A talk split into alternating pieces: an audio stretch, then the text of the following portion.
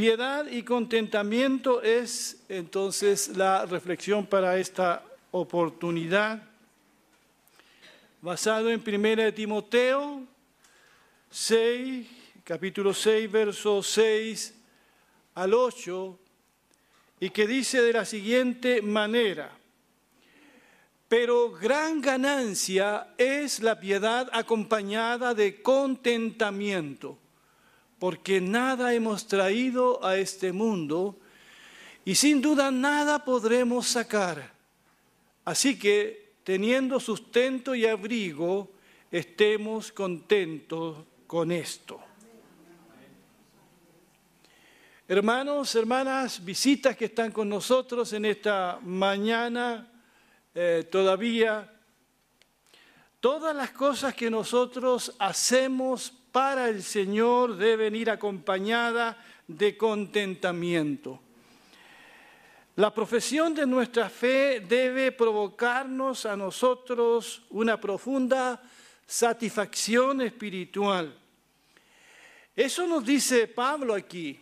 Dice, pero gran ganancia es la piedad acompañada de contentamiento.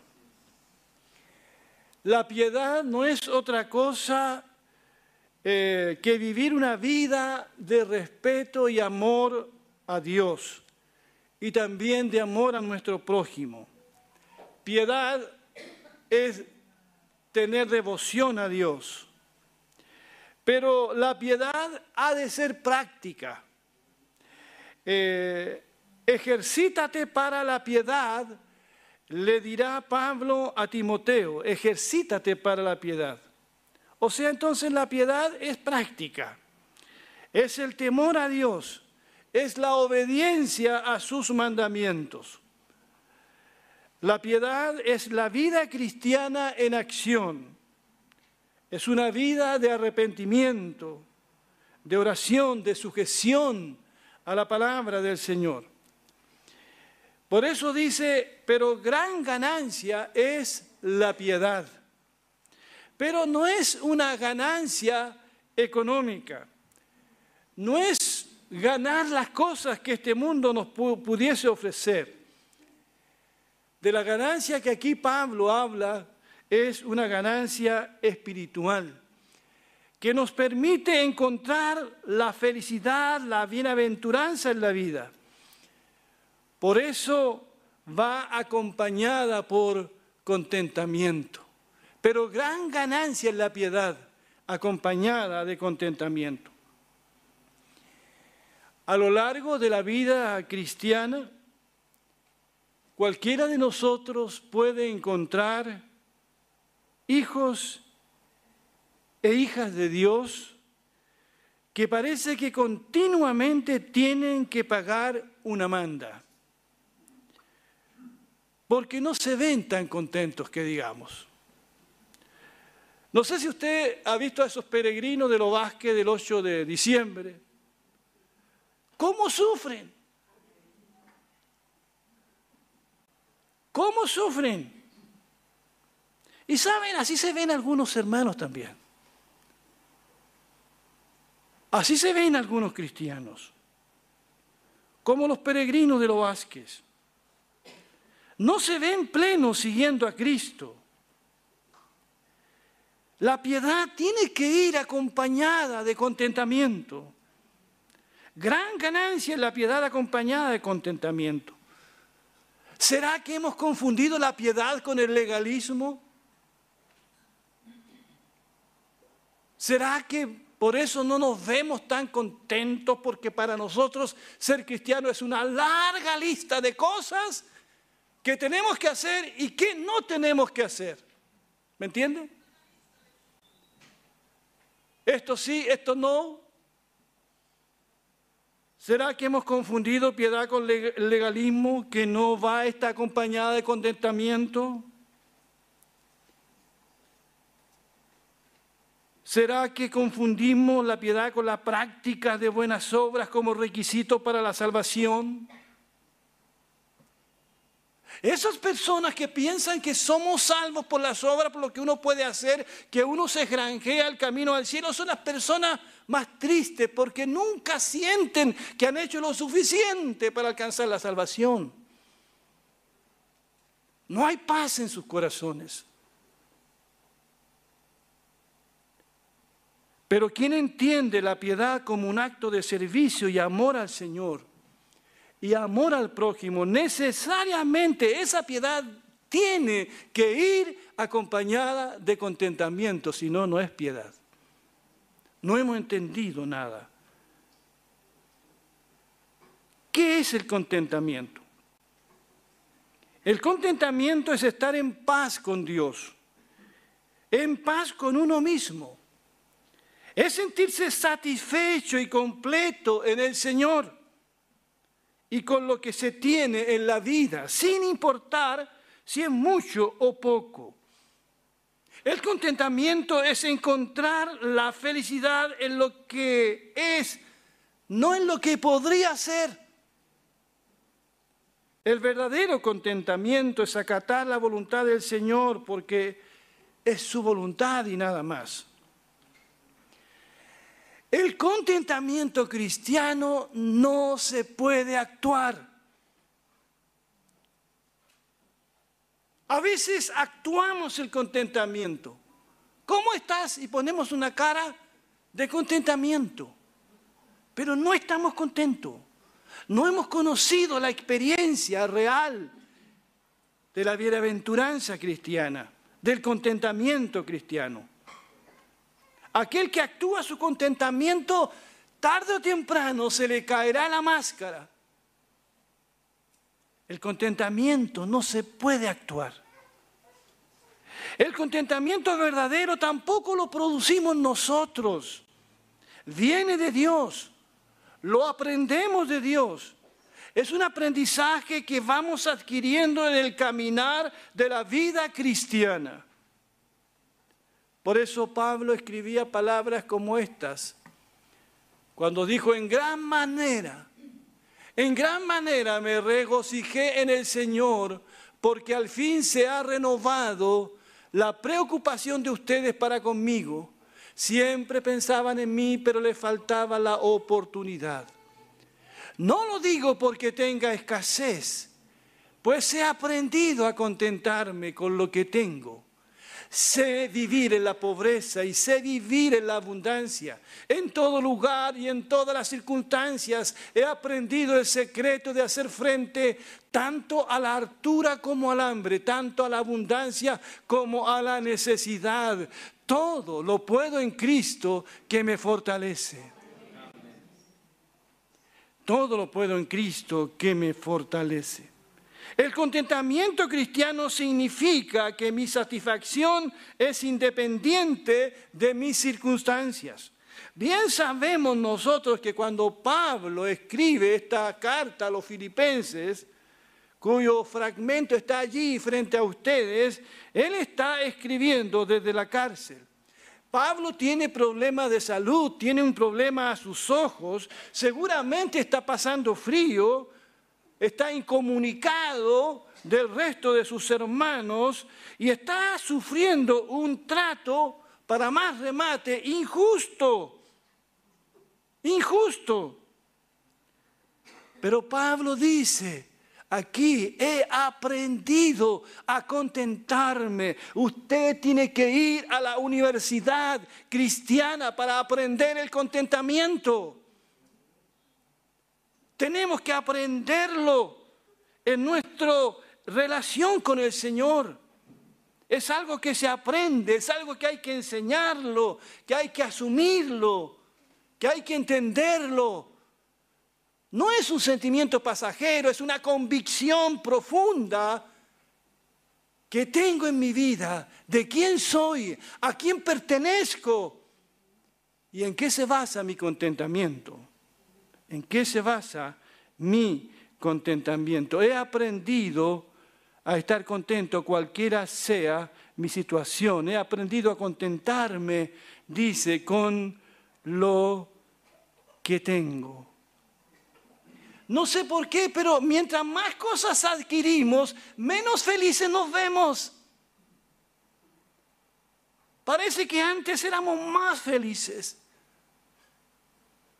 Hemos perdido el secreto del contentamiento cristiano.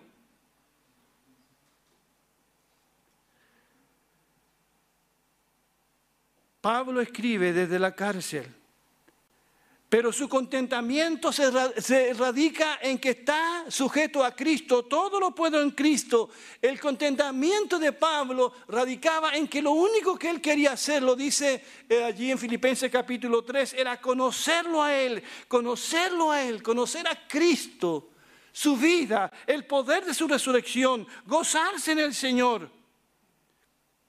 Ese era el secreto del contentamiento de Pablo. Somos tentados cada día, hermanos y hermanas, y quienes nos están escuchando desde sus casas, somos tentados cada día a mirar al mundo y a confundirnos y a desesperarnos. Porque cada vez que miramos al mundo, miramos al vecino y miramos al otro, vamos a sentir que no estamos completos, que algo nos falta. Y vamos a tener que decidir o miramos al mundo o miramos al Señor y saber que en el Señor estamos completos, estamos salvos, estamos bendecidos. ¿Cuántos dicen amén? Mi pregunta es, ¿hacia dónde estás mirando? Si miras al mundo esperando buscar lo que te falta, nunca, nunca estarás satisfecho. Ninguna Navidad cumplirá tus expectativas. Pero si te centras en Dios, si te enfocas en Dios, descubrirás que eres la persona más afortunada del planeta. Amados hermanos, amada iglesia, quienes nos están escuchando, ¿dónde se ha ido tu contentamiento?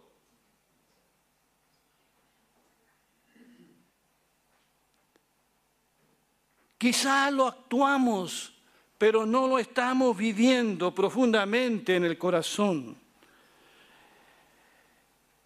En el Salmo 131, que es muy breve, algo podemos aprender aquí. Dice Señor, mi corazón no es orgulloso, ni son altivos mis ojos. No busco grandezas desmedidas, ni proezas que excedan a mis fuerzas. Todo lo contrario, he calmado y aquietado mis ansias. Qué importante eso, aquietarse, aquietarse.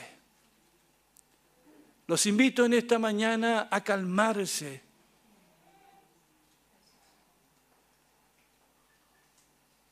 Todo lo contrario, he calmado y aquietado mis ansias. Y mira lo que dice después, soy como un niño recién amamantado en el regazo de su madre. Sí, como un niño recién amamantado soy. ¿Cómo es un niño recién amamantado? ¿Ah? ¿Tiene hambre de más? ¿Está satisfecho? ¿Qué te falta para ser feliz? ¿Mm? ¿No es suficiente Cristo? ¿Ah? Ay, ¿qué nos falta? ¿Qué nos falta? Que este salmo muy hermoso. Y después dice, Israel, pon tu esperanza en quién? En el Señor. El que pone su esperanza en el Señor, el que se enfoca en el Señor, el que ama al Señor, el que entiende quién es el Señor y a qué ha venido el Señor, descubrirá el secreto de su gran contentamiento. Gran piedad es la, es la piedad con contentamiento. El contentamiento es importante hermano, porque nos libra de muchas cosas. Nos hace libre de la envidia. Cuando tú estás contento no tienes envidia de nadie ni de nada. Es porque estás contento, estás lleno, estás pleno en el Señor. No andas mirando lo que el otro tiene, la casa del otro, el auto del otro. Estás contento con lo que tienes. El contentamiento te hace libre de la envidia, de la avaricia, te hace libre de la ingratitud porque le vas a dar gracias a Dios por lo que tienes. Pero el que nunca está contento no tendrá una palabra de gratitud al Señor. Esta semana pensaba en lo siguiente, pensaba si el primer pecado quizá haya sido el descontento y no el orgullo. El descontento. Porque el descontento es el fruto de un corazón impío, de un corazón que no conoce al Señor. ¿Qué fue lo primero que sintió Satanás? ¿Orgullo o descontento? ¿Qué fue lo primero que sintió Adán y Eva? ¿Orgullo o descontento cuando desobedecieron al Señor? Qué complicado es el descontento. Nos puede llevar a pecar, a tomar lo que no, no nos corresponde a nunca estar satisfecho, a multiplicar las horas extras porque queremos más y más y el matrimonio se destruye y los hijos quedan en segundo lugar porque hay otras cosas que son más importantes porque nunca estoy contento ni satisfecho. El descontento es el fruto de un corazón impío.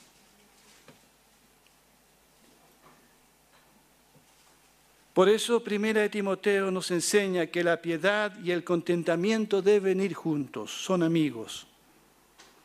Por eso es importante aprender a estar contento con lo que Dios nos ha dado.